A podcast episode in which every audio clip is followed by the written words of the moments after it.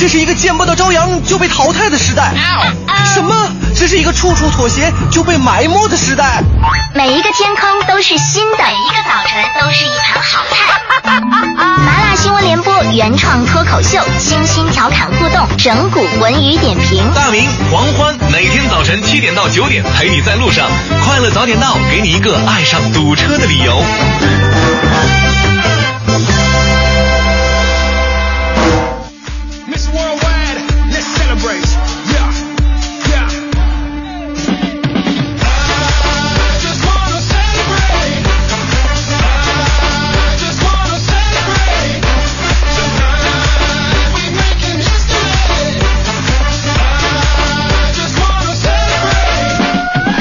现在是北京时间七点零三分，又过零五秒，欢迎您继续锁定 FM 一零六点六，中央人民广播电台文艺之声，收听这时段为您送上的快乐早点到。各位好，我是大明。人呢都是一种情感动物，所以呢难免会跟某些情感相互纠缠，哪怕情感已经过去了，仍然是牵挂不已。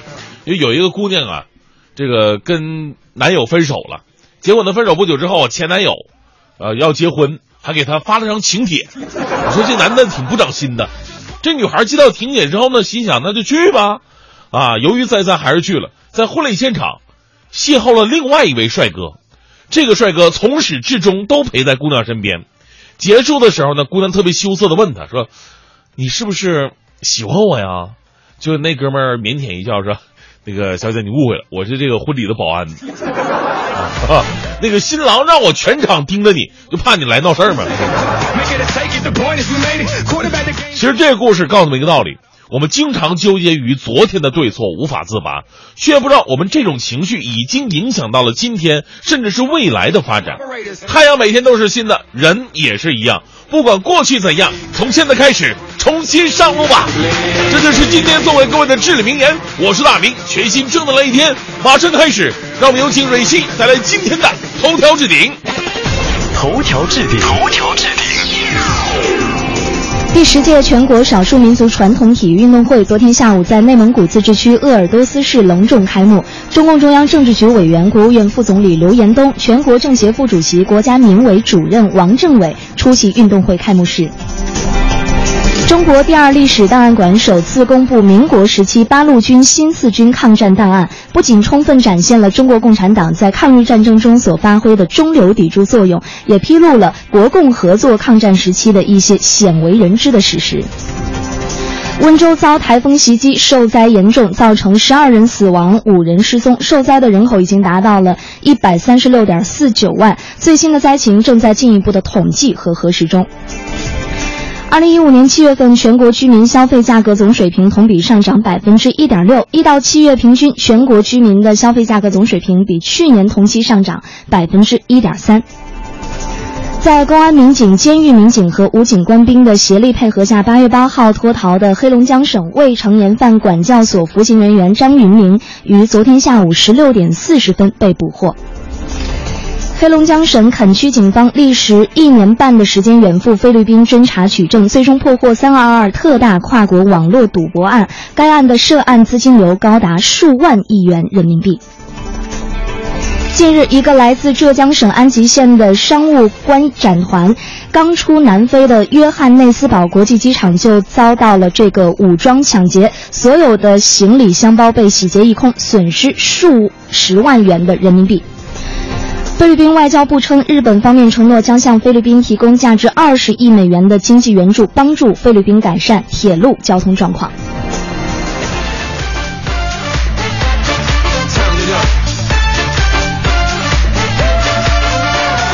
好，七点零八分，回到我们的快乐早点到，各位周一的早上好，我是大明。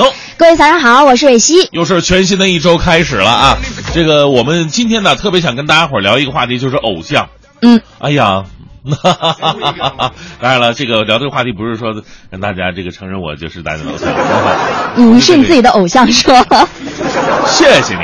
因为从小到大呀，我们每个人呢都有着自己的偶像啊，每个年代其实都有。不过呢，可能我们从最早早先可能一些这个英雄人物啊，嗯这是我们的偶像。慢慢的到我们这一代呢，开始关注了娱乐明星，是啊，是娱乐明星。你看我小的时候，就是特别励志的是谁呢？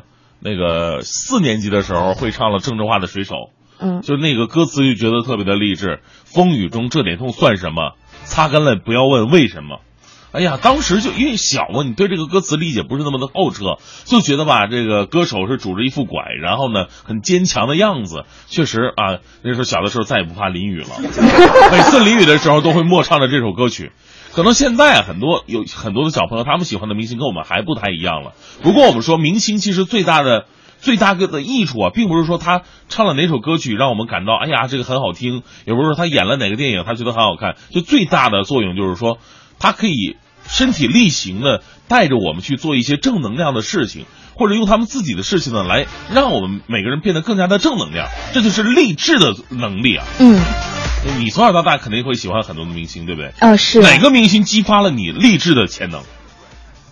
啊，我觉得我喜欢的明星太多了，你知道吗？其实我刚刚一直就在想说这个人是谁，但我想到现在我也没想出来。往这边看，我我从今天开始有了人生目标。对，这样就对了，孩子。收音机前您呢，也可以来说说，对你来说最励志的明星是谁呢？他的歌曲或者他的作品，或者他的哪个举动，感让你觉得特别的励志，然后直接感动了自己，自己也变得很励志了，都可以发送到快乐早点到一零六六的微信平台。那现在你会经常看到一些这个明星啊，就是粉丝因为自己的偶像，然后开始互互撕。比方说前不久经常听说这个什么 TFBOYS 啊，嗯，可能有什么 XO 啊，啊，对啊，某个人说你这个成员怎么怎么怎么着了，然后哎呀，粉丝就立马不干了啊。其实我们说，如果如果是这样的话，那你喜欢这个明星还真的没有什么意思，因为明星教给你的不是不是说互相的撕是吧？不是互相的攻击对方，那就没有什么意义了。那跟分帮派有什么区别了呢？其实我们从这个 TFBOYS 身上。我可以看到以前小虎队的影子，嗯还真的可以看到我们青春的那个那个年代。就是一群人一、啊就是心里那个劲儿往一处使，特别凝聚，特别青春向上哈。是啊，嗯，而且你看小虎队那时候唱的歌曲，什么《青苹果乐园》呐、嗯什么《蝴蝶飞》呀，都是很阳光的。嗯，他们很少唱什么“为什么你背着我爱别人”呢？可能年龄还不到哈、不过听起来呢却是阳光、积极向上的。那有没有这样一个明星激励了你呢？都可以发送到快乐早点到一零六六的微信平台。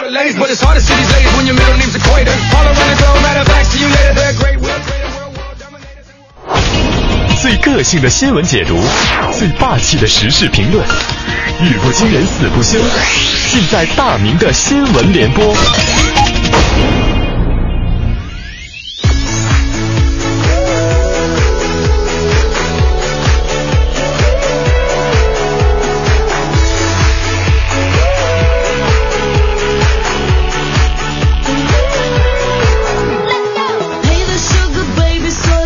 七点十二分来到今天的大明的新闻联播。首先来关注一条《华西都市报》的消息，说在四川营山县呢，有一个八岁的女孩，名字叫做莹莹，这是她的生活特别的不幸福，因为长期被她的母亲殴打，呃（括号是亲妈）。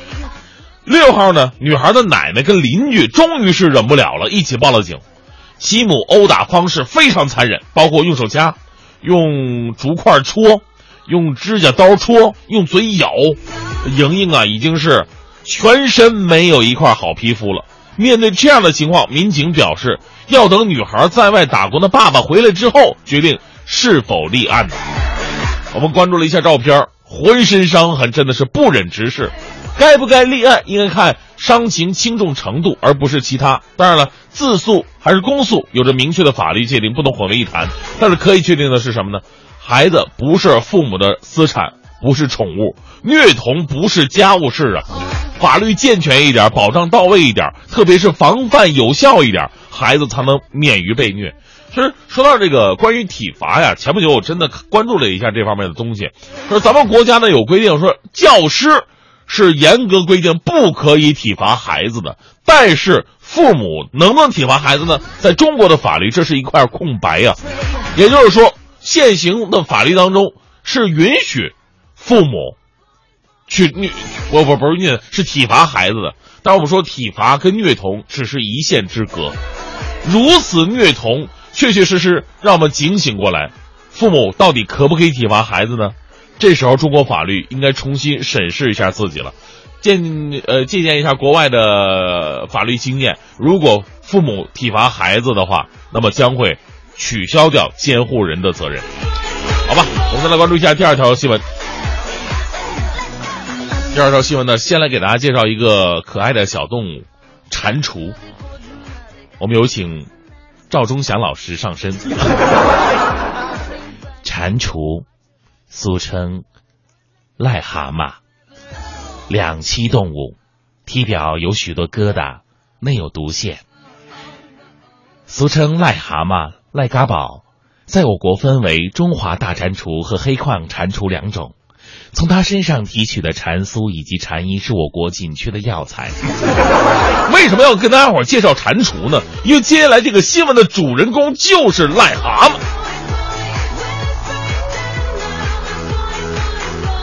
这个来自。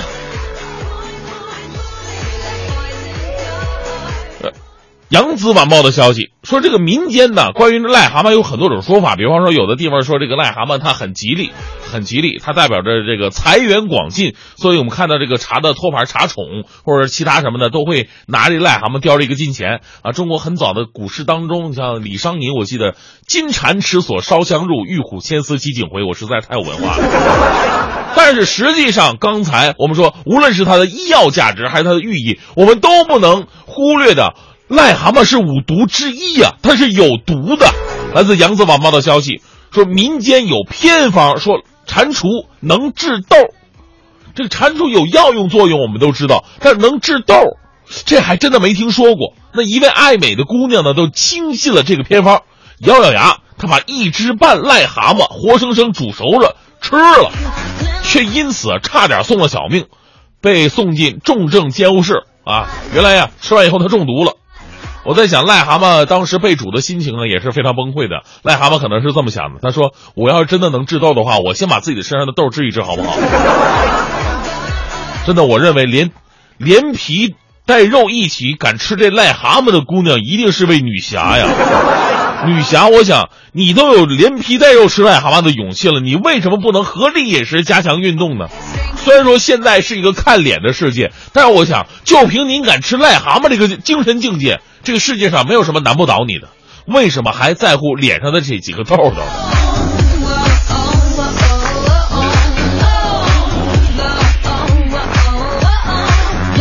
所以啊，病从口入，祸从口出。我们每次在使用自己这张嘴的时候呢，要好好的想一想，这东西到底能不能往里边进，能不能往外边出啊？我们再来关注一条来自发生在美国的奇闻，来自中国新闻网的消消息啊。前不久呢，说加州有一对情侣在路上散步，结果呢是一道闪电从天而降，先是击中了男子，又从女子身上传过去了，结果两人都毫发无损。对于这等奇事啊，专家表示说，为什么两人都没受伤呢？因为两个人当时是手牵着手，电流通过他们两个人的身体，最终是流向了地面。所以说，谁说秀恩爱死得快呢？啊，这年头没个对象，简直都不知道自己是怎么死的。所以呢，咱们换个思路想一想，这也是教我一个泡妹子的新姿势啊！走在路上，你看到哪个妹子，直接上去你就抓住她的手。如果妹子对你质疑的话，你就大胆的跟她说：“说妹子，你看要下雨了，拉着我的手，你就不会被雷劈了。”如果她不揍你的话，那就是爱情了。他要揍你的话呢，那是悲情，是吧？最后带来这一时段的正能量，来自新华网的消息。我们说这个远水解不了近渴呀，这句话很多的时候呢，形容这个街坊四邻的一个关系。我们可能现在亲兄弟比较少了，但是就算有有兄弟，或者是表哥、表姐、堂兄、堂妹什么的，距离比较远，可能亲情啊、感情啊，甚至还没有跟街坊四邻的这么这么强。来关注新华网的消息，同村好友三岁儿子患白血病，需要巨额的治疗费。河南九零后的邻居小伙不仅是捐出了自己所有的存款，而且在自己的酸辣粉店里边发起了“吃一碗饭救一条命”的活动。他说了一碗酸辣粉六块钱，除去房租水电，大概能赚到两块钱，利润呢全都捐给他这位朋友了，直到筹够孩子的治疗费用。哎呀，你说两个人呢没有任何血缘关系，跟那个小孩他也是非亲非故的，但是他可以做到如此精神境界。别的不说了，就是现在人还能把这个酸辣粉卖到六块钱一碗，这已经是业界良心了。咱们为这样的好朋友、好邻居点赞，也祝福小朋友早日康复。一零六六听天下。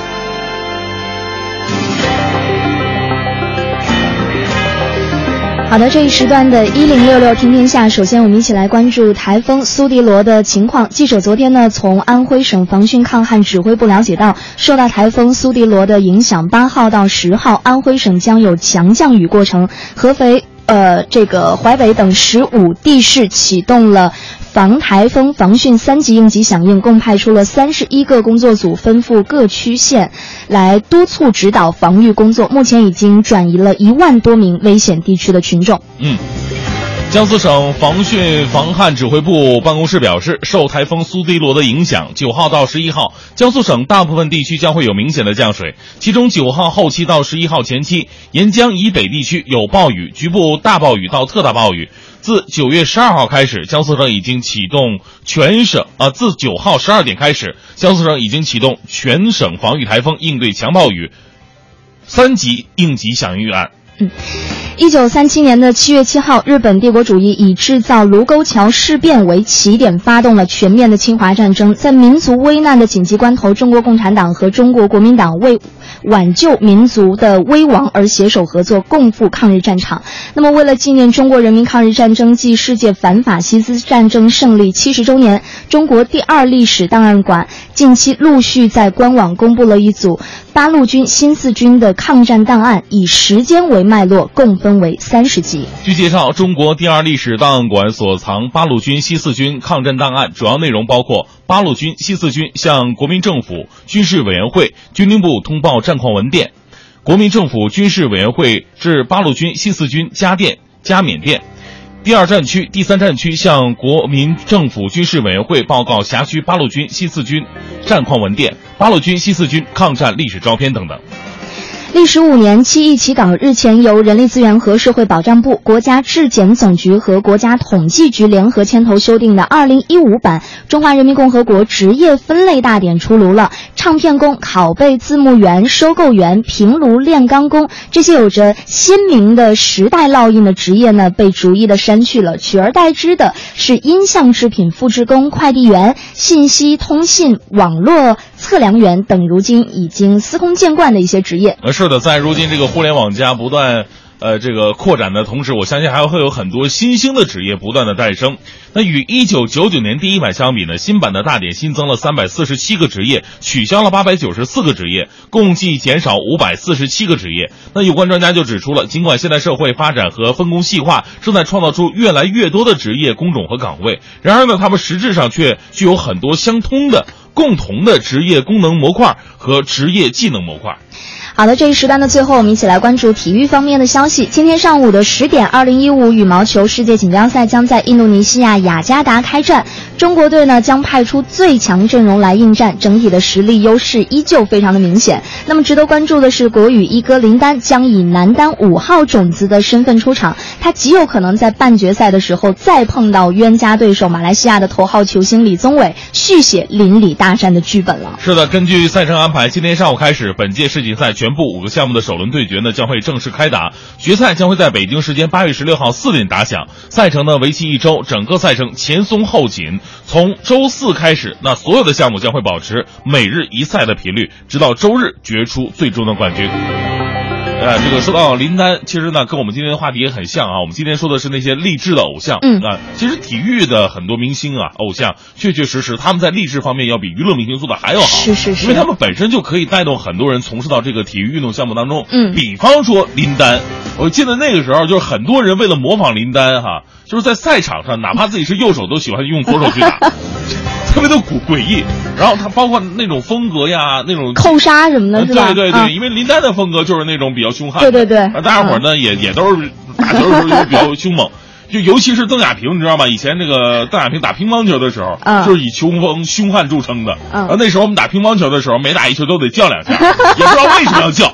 都弄得气势汹汹，架势要出来。是，今天我们话题就说的是，哎，那些励志的体育明星啊，不不不仅是体育明星，嗯那些励志的明星，你最喜欢谁？谁带给你真正的正能量？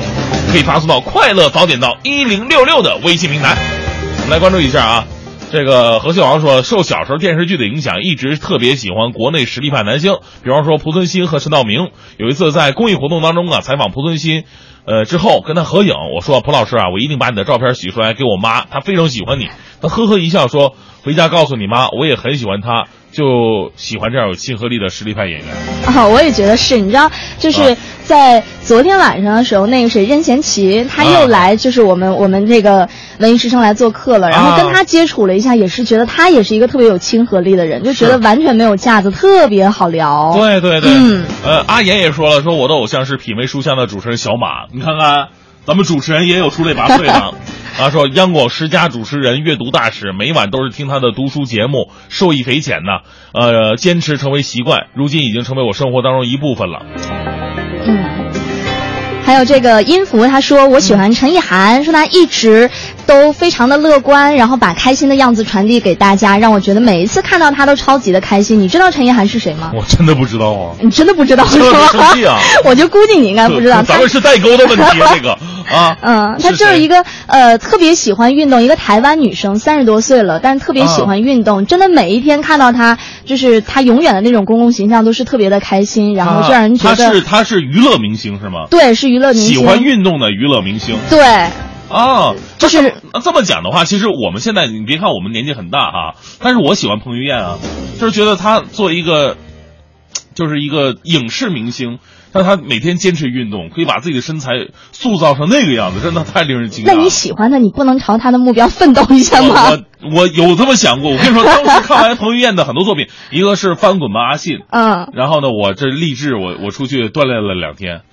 然后后来然后就没有然后了。后来又看了他的激战嗯。啊，就是打拳的那个，我又了练了练了两天，嗯，哎呀，看来我应该天天每天看他的照片，这样才能坚持下去哈。说到身材，最近特别流行另外一个明星，也是最励志、最火的当下，宁泽涛，嗯对。吧？在这个世锦赛上，小宁是拿到了一百米的冠冠军嗯。这个特别的不容易，因为在这个短的这个速度竞技的项目，无论是田径还是游泳，我们国家都不是优势。嗯所以这次宁小宁拿到了一百米的这样一个冠军，他们说相当于田径的百米冠军。啊，是是是，嗯，而且你知道，就是这两年一直到现在。他刷屏都没刷消停，到处都是他的什么胸肌啊、腹肌啊，还有他的胳膊。这点才最过分的。你你看点穿衣服的照片行不行？你们 真是。快乐早点到，给生活加点料。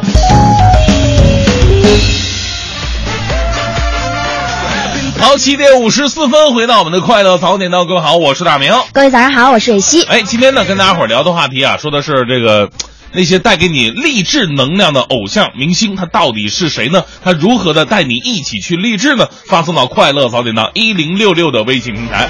刚才说了，现在最火的一个励志偶像宁泽涛，嗯啊，让很多朋友去学游泳，锻炼身材，这个不这个。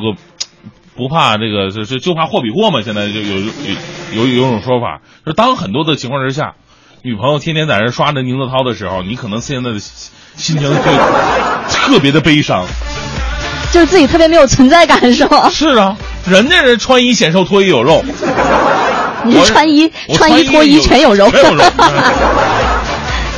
肉还不少。嗯来看一下，寂寞梧桐说了，说这两天呢被宁泽涛刷屏了。不过呀，我的敬意要送给一千五百米退赛的孙杨，两金一银的成绩，遗憾的因身体原因退赛。不明白为什么这么多人会黑他，他心脏有问题已经不是秘密了。一个心脏有问题的人能在这么激烈的运动当中取得这样的成绩，还不够励志吗？不该得到支持与赞美吗？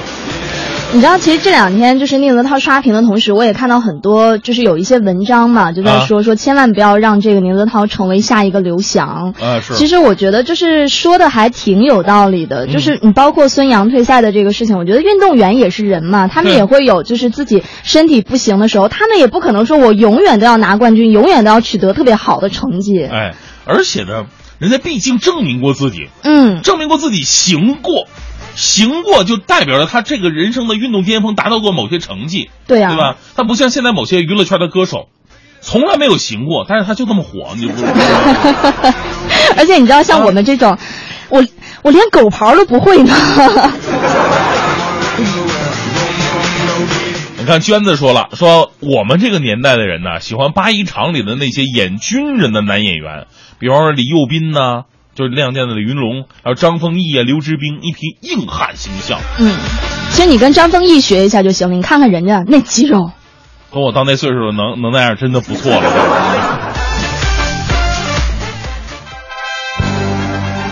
一零六六听天下，这一时段的“一零六六听天下”，我们一起来关注北京城的事儿。八月十五号到九月五号期间，北京将举行两项重要活动，分别是二零一五年国际田联世界田径锦标赛和纪念中国人民抗日战争暨世界反法西斯战争胜利七十周年阅兵活动。期间，北京地区禁止寄递小型航空器及零件。另外呢，对外赴进京和北京同城快件实行百分之百实名收寄和过机安检的措施。嗯，某快递企业相关负责人介绍，快递员呢在收寄快件的时候啊，必须要开箱检查，并且在检视过后还要加盖检视章。另外呢，收寄邮件快件应该要求用户出示有效身份证，并认真登记。呃，寄递物品的详情、收件人和寄件人的信息。通告也明确提出了，说这个寄递企业啊，在收集物品的过程当中，需要用户提供其他有关书面凭证的，必须要求用户提供，核对无误之后方可收寄。如果用户拒绝验视，拒不如实填写这个寄递详情单，拒不提供相应的书面凭证，或者不按规定出示有效证件的，这个寄递企业啊，应该坚决不予收寄。嗯。八月二十二号，二零一五年世界田径锦标赛将拉开大幕。届时呢，数千名保安员将投入到这个赛场驻地，承担安保的任务。那么昨天呢，北京市保安服务行业工会联合会在首都医科大学附属北京康复医院和中国职工互助保险会北京办事处的支持下，正式启动为这个世锦赛的保安员免费体检活动。预计呢，至世锦赛的开幕前，将有近一千五百名保安员完成免费的体检。你看一些体检内容啊，包括血常规啊、肝功能、肾功能、血压、B 超、骨密度和内外科。呃，别看体检并没有在医院里边进行，但是这个体检的项目真的是一个都不能少。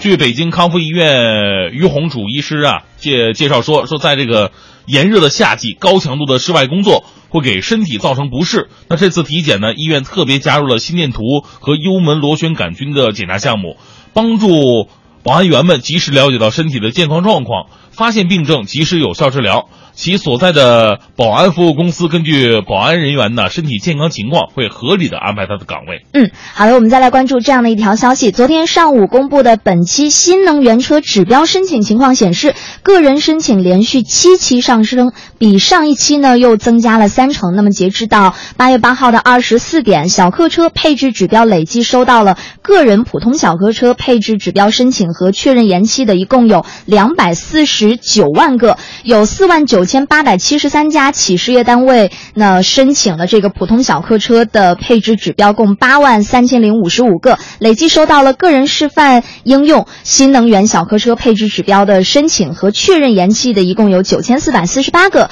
同时呢，有七百零二家单位申请示范应用这个新能源小客车的配置指标，一共有这个一千一百九十五个。其中呢，个人申请新能源车的人数比上期的七千一百四十一个增加了两千三百零七个，增幅为百分之三十二。按照规定啊，有关部门将会对申请信息进行审核，审核结果将会在八月二十五号在北京缓解拥堵网站公布。本月二十六号呢，将进行今年的第四期摇号。嗯，昨天呢，记者从这个公交集团获悉，本市公交站台的站杆站牌创意设计大赛正式的启动了，面向社会征集公交站台的站牌创意设计。据了解呢，此前北京的这个站台站杆站牌经过了七次大变脸，第八代的站台将要如何设计呢？要向公众来征求意见了，这在北京是第一次。是啊，根据这个公交集团介绍啊，这次大赛设置站台整体创意设计，包括对站台、候车空间、站杆、站牌、候车亭等相关站台服务设设施的整体设计，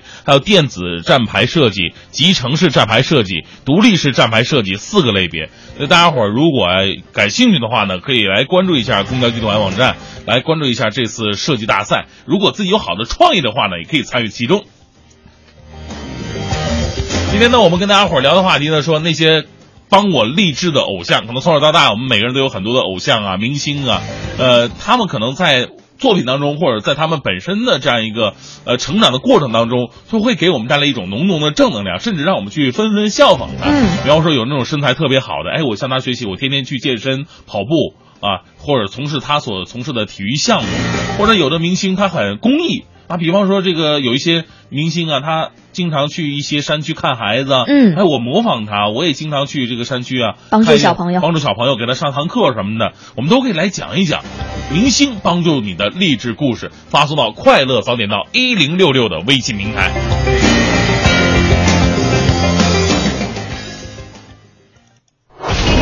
最个性的新闻解读，最霸气的时事评论，语不惊人死不休，尽在大明的新闻联播。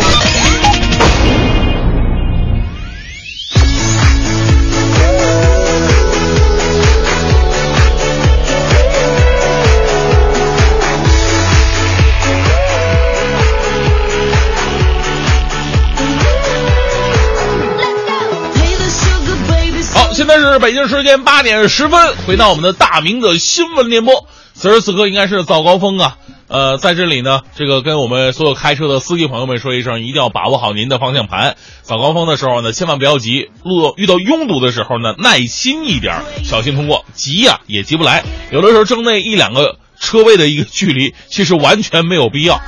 哎呀，这个说到这里啊，我们来认识一位一对儿吧，一对儿熊父女。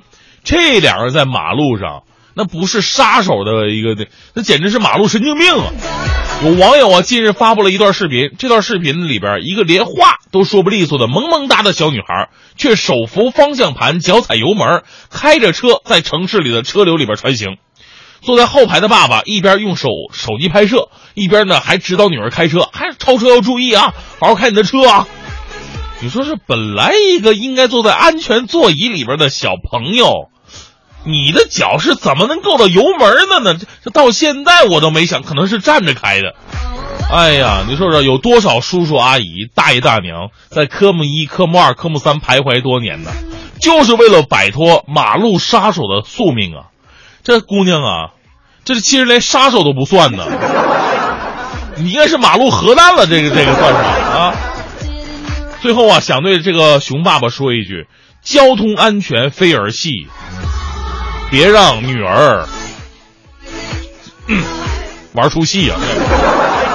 其实我们说这个，现在很多的家长朋友啊，真的是在这个对于子女的这种关怀啊，或者说教育方面啊，有一些些的出格，总是认为自己可以把控这个情况。但是我们想想，在这个社会大环境当中，您所能把握这个情况，它不是所有人的一个情况。如果发生了任何交通意外的话，可能都不是你想象到的那个后果。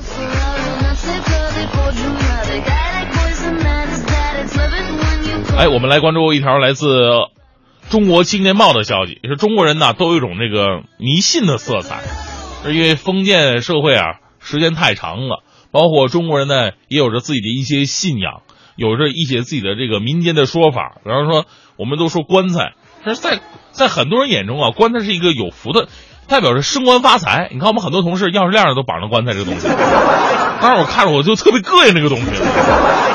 他说这个东西好升官发财嘛，对不对？棺材棺材嘛啊。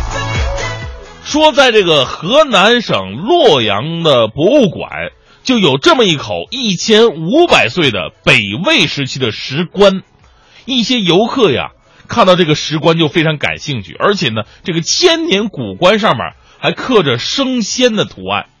你看，很多游客相信呢，这个升仙的棺材能够为自己带来财运和健康平安。于是呢，很多游客为了图吉利，争先往这个棺材里边扔钱。这石石棺的底部啊，已经厚厚的铺盖了一层一块钱、五毛钱的纸币啊。对于这样的游客呀，各位是怎么看的呢？我觉得吧，退一万步讲，咱就先不说这迷不迷信的，咱退一万步讲。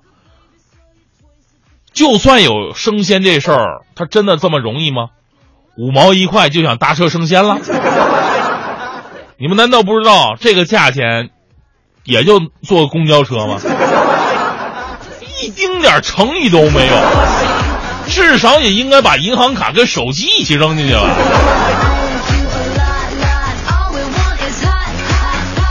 有很多人呢，在活着的时候呢，不想努力让自己变成人上之人，或者说让自己变成一个能够达到自己想要随心所欲的这么一个人，却总总是想在自己没了以后达到这样一个状态。其实呢，是一种逃避社会的、逃避现实的一种想法。努力起来，从现在开始，其实你人生在活着的时候就可以飘飘欲仙了。我们再来关注人民网的消息。六号的下午，在长春人民广场的幺幺九路公交站，有一名四十多岁的男子在车来之后啊，插队要先上车，被别人阻止之后啊，插队的男子毫不气馁，再次挤着啊冲上去了，并且呢，在车上跟阻止他的男子发生了直接争吵，尺度特别的大，不停的辱骂对方，整个过程足足持续了十五分钟。该男子还扬言说要报警。哎呀，你说是自己插队。骂了对方，还扬言要报警，所有的理儿都在你这儿是吧？我跟大家伙儿说呀，这种人如果出现在电视剧里边，最多只能活一集，不用跟这种人计较。你跟他对骂吧，反倒把自己拉低 low 了啊！这种人注定摆脱不了一辈子坐公交还没坐的结局。话说这种事儿啊，发生在东北，我还想说明另外一个问题，就很多人觉得东北人脾气暴啊，怎么怎么着的。真的是个假象，你看看这边骂了十五分钟都没动手，所以那些说什么东北人啊，你瞅啥瞅你咋的就开动手的，这真的只是一个传说。最后依旧为各位带来浓浓的正能量吧。来自《钱江晚报》的消息，七号的时候，在杭州九十三路公交车上，一位二十多岁的姑娘突然晕倒了，脸色发青，车厢之内啊有人递水，有人递糖，还有人呢拿风油精。司机骆华英提议说：“直接咱们开去医院吧。”当时啊，正值早高峰，可能很多人呢都忙着上班打卡什么的。但是这五十多位乘客没有一个说不同意的。最终呢，在大家的爱心关照之下，姑娘得到了及时的救治。呃，每次看到这样的新闻呢，瞬间让我的心头啊。涌现出一阵暖意，为好司机、好乘客点赞，祝福每一个人在路上遭遇困难的时候呢，都能遇到这样一个暖心的结局。每个人呢，一生当中都不是一帆风顺的，都可能遭受到不不同的挫折。当你遭受到挫折的时候，你特别希望别人对你伸出援手。其实换个角度也是一样的，多给别人一些帮助，也许在自己需要帮助的时候，别人就会帮助你；也许在你需要帮助的时候，别人投来的还是冷漠，但是没有关系。你已经为这个社会埋下了一颗希望的种子。有种态度叫刨根问底儿，有种美德叫爱钻牛角尖儿，有一种真相叫哇哦，原来如此。台风是怎么命名的？感谢国美在线大客户对本节目的大力支持。今年的第十三号台风苏蒂罗正在肆虐东南沿海，人们谈风色变。但是有一个非常奇怪的现象，每个台风都有个好听的名字，比方说达维、悟空、蝴蝶、玛利亚、宝霞等等。最早所有的台风都是没有名字的。十八世纪的时候，澳大利亚的气象学家突发奇想，用女性的名字给台风命名。欧美国家纷纷效仿，其中有一位美国的气象员把台风命名为他不喜欢的一个政治人物，借此讥讽。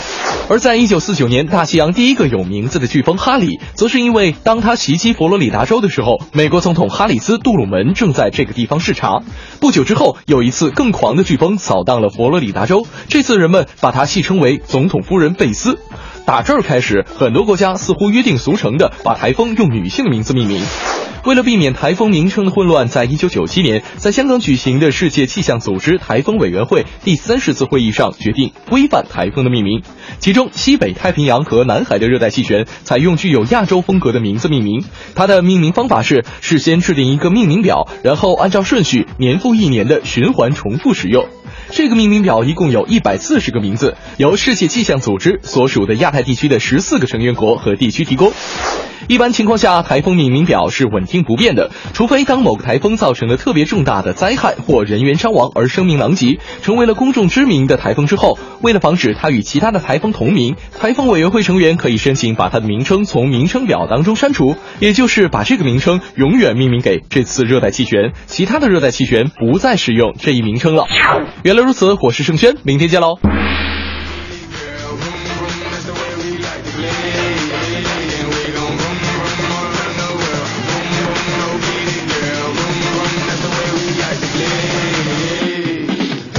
好，现在是八点二十四分，回到我们的快乐槽点到，各位好，我是大明，我是蕊希啊。今天呢，我们也要特别的跟大家说，这个二零一六年的二零一六世界月季洲际大会啊，以美丽月季美好家园为主题，现在呢也向社会征集会歌了。这个咱们广大的市民呢，可以通过月季大会的官网、微博、微信了解到相关的活动详情。热爱音音乐，这个喜欢乐季、有音乐才能的朋友啊，都可以为大会创作这个歌曲，并且有机会赢得丰厚的奖金。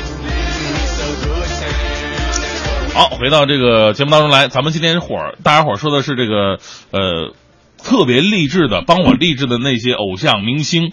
呃，刚才我们说音乐的时候呢，就有一位朋友提到了 Beyond，他说这个在年轻的时候特别喜欢 Beyond 的，因为他当时创作的那首就是给曼德拉创作的那首是什么来着？是应该，我等会找找那个啊这儿呢，光辉岁月写给曼德拉啊，真的爱你写给妈妈，真心觉得超赞，算是我们那个年代的偶像，很鼓舞人，很励志。嗯。那还有这个梁晓明，他说了，他说他最喜欢的人呢是朱丹，说性格阳光开朗，主持的时候也落落大方，说而且以前 他还是一名短跑运动员，所以就特别的喜欢他。他说不过现在呢，我最喜欢的是小马，他说他的声音非常的有磁性，然后也是一名特别有底蕴的主持人，让我对这个主持人有了一个全新的定义。但他也说了，啊，就是啊，当然了，大明也不错。什么叫也不错呀？啥时候说的这么勉强，还把我 放到最后一个？没有，其实人家说的不勉强，是是我我加入了主观色彩。还有这个田乔西爱周一了，说其实最励志的还是蕊希和大明啊！你看大家伙还在被窝里面，你们两个已经在路上了。我们俩我们刚起床，你们俩已经开始工作了。你要这么想，你要是想你们刚开始工作，我们已经下班了。这个时候我们两个就会好受很多。哦，是啊，我突然觉得好开心呐、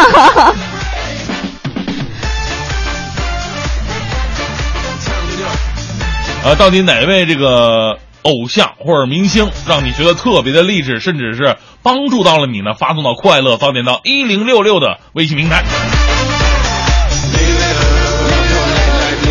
啊，刚才还有位朋友，啊，说的是呃，李好说了，我的偶像，那就是单田芳老师啊。小的时候家里边没什么家用电器，只有一部半导体收音机。每天放学十二点半，单田芳的白眉大侠是不见不散的。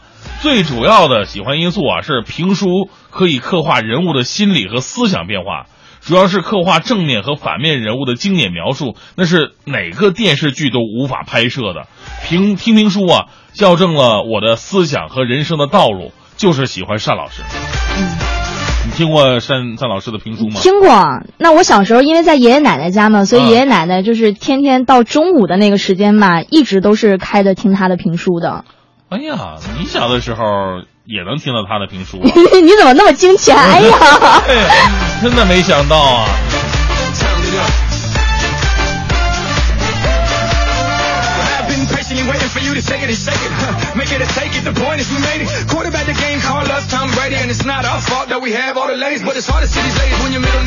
哎，这个咖啡不加糖说了，特别喜欢郝海东亚洲杯上的那脚世界波。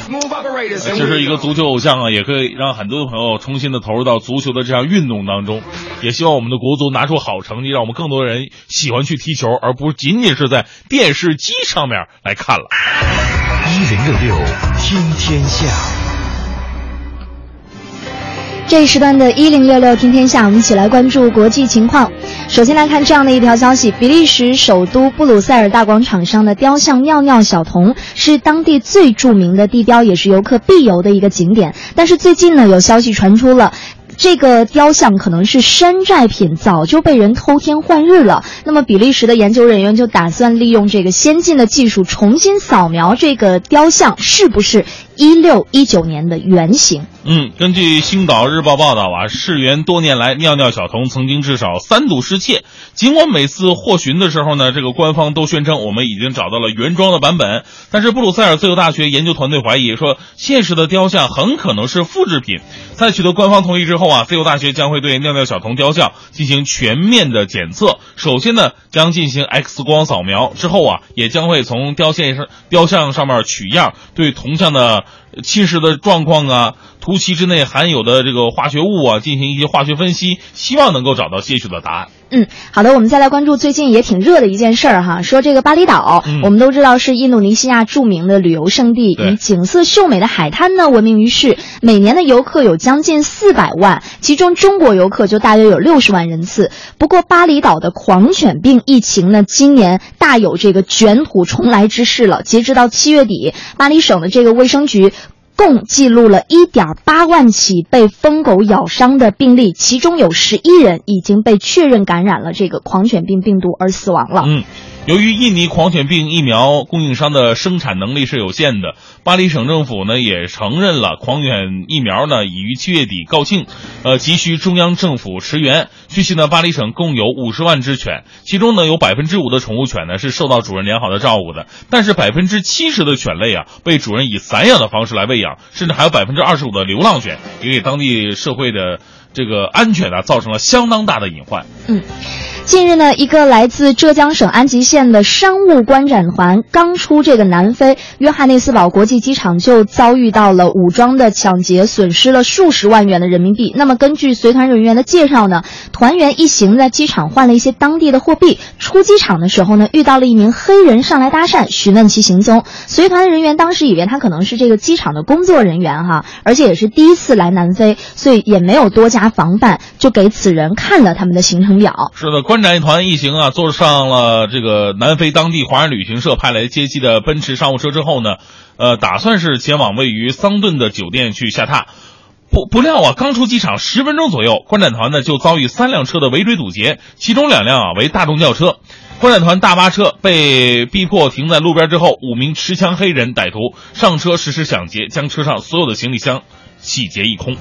好的，最后同样我们一起来关注也是体育方面的消息。那预备完成一千五百米三连冠的孙杨意外退赛呢，成了喀山世锦赛收官日最令人震惊的一则新闻了。那么由于此事引发了多方的关注，组委会在赛后也是专门为此召开了新闻发布会。孙杨在。这个发布会上也发言称，非常抱歉，今天没能站在决赛的赛道上，没能为大家奉献一场精彩的比赛。确实今天的身体不太好，开始是想坚持再拼一下的，也做了准备活动和热身，连最后上场的泳裤我都已经换好了。但是还是因为确实身体感到非常的不适，希望大家能够理解，在此非常的抱歉。同时呢，他还特别的指出说，对我而言，最重要的还是在里约。只要调整好我的状态，我还是最强的。嗯，尽管没有能够出战一千五百米自由泳的决赛，无缘该项目的三连冠，但是本届世锦赛全部的比赛结束之后呢，最佳运动员评选，孙杨依然成功的当选为最佳男运动员，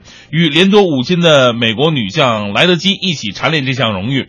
领取最佳男子运动员奖杯的时候呢，孙杨连用英文说是这个对不起、抱歉，为自己对出。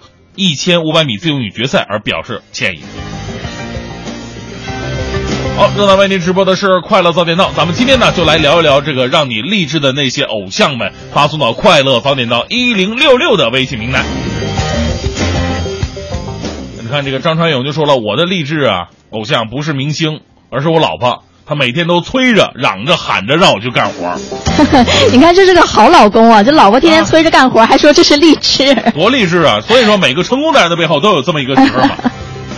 小熊说了，我最喜欢的人是何炅，我我觉得就是他在快乐大本营一坚持就是十多年，大爱。说他教会我的东西就是一定要坚持。哎，是，其实从他的身上也可以看到很多。你比方说何炅当年从央呃央视嗯嗯嗯调到湖南的时候呢，其实也可以给我们现在很多挣扎在工作当中一些朋友们一些启示。如果你在一个工作岗位上迟迟得不到进步，呃，你可以考虑一下是不是自己不太适合这个位置，或者说。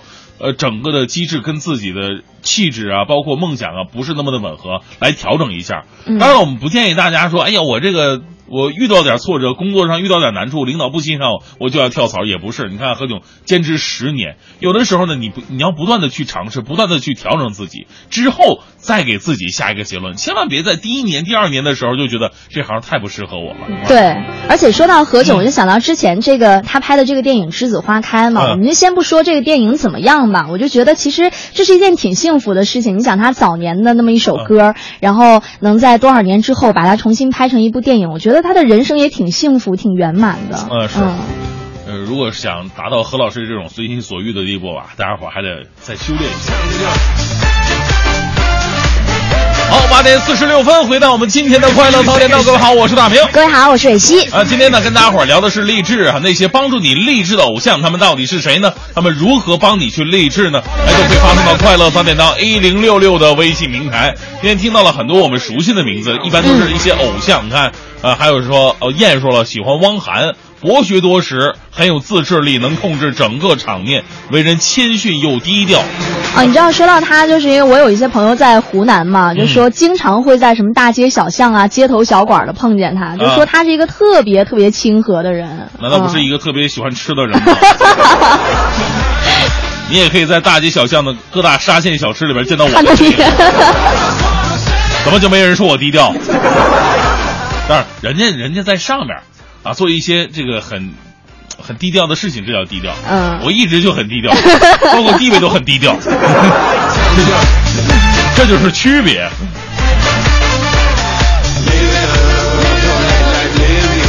啊，来看到这个田乔欣，他说哈，他说的是一件事儿，跟我们今天这个话题没关系，但是还是想念一下哈。嗯。他说头几天我家附近有一家人去北戴河玩，然后听说在路上的时候呢，不小心别了一下后车，嗯。然后就在那个出京方向十九公里的地方吧，他说后车就追上来一脚刹车。他说这一家的父亲呢，大概就三十多岁，估计是开车经验不足吧，就为了躲前车就猛打方向盘，但当时他这一侧的这个玻璃呢，就正好是敞开着一半儿。他说悲剧就在这个时候发发生了啊！他说这个司机的脖子大动脉就被这个玻璃给划破了，瞬间就血流如注，当场死亡。他说特别的惨，所以他发这个就是想跟大家说一下，开车的时候一定就是大气点，别因为一点小事儿就就是你要斗气，非得把人再别回去那一下。哎，是啊，尤其在这个路上开车的时候，因为车呀，有的时候呢它是交通工具，嗯有的时候真的跟猛兽一样，你控制不了它，你不能够完全的操控自如。在这样的情况之下，车有可能会变成杀人工具。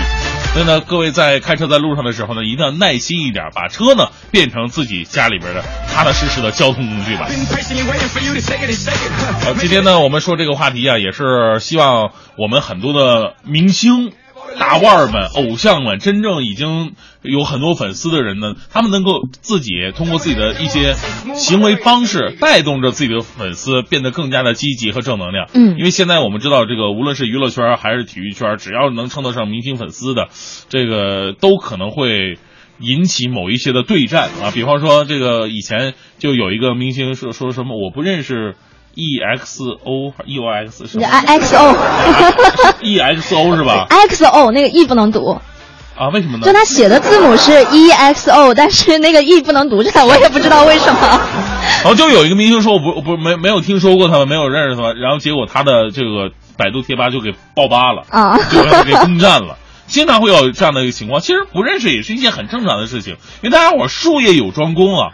你看，我虽然作为一个主持人，我应该认识很多的这样一个娱乐圈的明星，嗯起码名字我应该知道吧？但是我也很多也不认识，对，年代不一样了，关注的点也不一样。大家都，其实最重要的是什么呢？最重要的是我们可以有自己喜欢的偶像，我不会去反对你，但是从偶像身上你应该学到更多正能量的东西。嗯。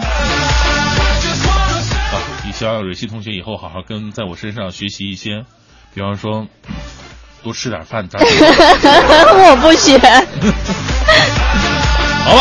今天的快乐早点到呢就到这里，再次感谢各位收听。那回听的方式有很多，大家可以登录中国广播的 App 软件来收听我们节目的回听，也可以在蜻蜓 FM 上面收听我们大明脱口秀的重播。在今天节目的最后呢，我们将会为您播放为纪念抗战胜利七十周年唯一之声特别制作的专题节目《难忘的抗战声音：抗战家书篇》。今天为您播出的是第十二集《于登云临行前的诫子书》。重温抗战家书，缅怀民族英雄。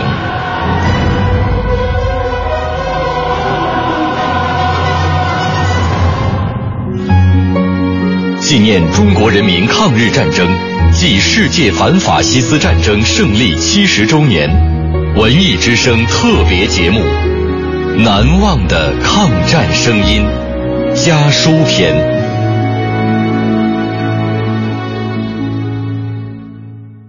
第十二集，于登云临行前的诫子书。九一八事变后。日军侵占了辽宁各地，并大举进犯吉林省。爱国绅士于登云目睹日军肆意蹂躏自己的家乡和人民，悲愤异常。他虽然不能亲自上战场杀敌，却暗地筹粮筹款，资助抗日分子，不料被日军驻吉林宪兵队逮捕关押。于登云自知难逃一死。在狱中秘密给儿子于伯，也就是成儿写下遗书，对父子半途分别深感遗憾，勉励于伯用心读书，孝顺母亲，做弟弟妹妹的表率。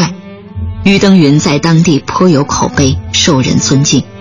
看守钦佩他的抗日爱国精神，偷偷将遗书带出，交给他的家人。信中，这位慈父舐犊情深，谆谆教导，语重情长，催人泪下。成儿知悉，你年已不小，本你父子天年，未想半途分别。你之命，父之运也。所望读书尽心，务必前途。弑母要孝，勿劳其生气，以便领你们兄弟姊妹过日子。如你母有生气时，你要呛之请罪，以何时欢喜为止。兄友弟恭，妹妹之领导，你的责任太大。将来各地处。你要均应前往看看，以长经验，则有慎行。要比为父有不好之日，你不要口出怨言，以免招祸生此地。善法也，勿得犯口为要。治主，父。三月二十三日。于登云等十三名爱国志士被杀害于吉林城郊九龙口。于伯本来生性活泼，非常淘气。自从父亲遇难，他仿佛一夜之间长大了。他遵照父亲的教导，努力学习，孝顺母亲，谨言慎行，以身作则，带领弟妹为母分忧。二零一零年七月一日。于伯将保存近八十年的父亲遗书捐赠给了中国人民抗日战争纪念馆。本节目内容由中国人民大学出版社二零一五年五月出版的《抗战家书》改编。网络回听，请登录央广网“难忘的抗战声音”专区。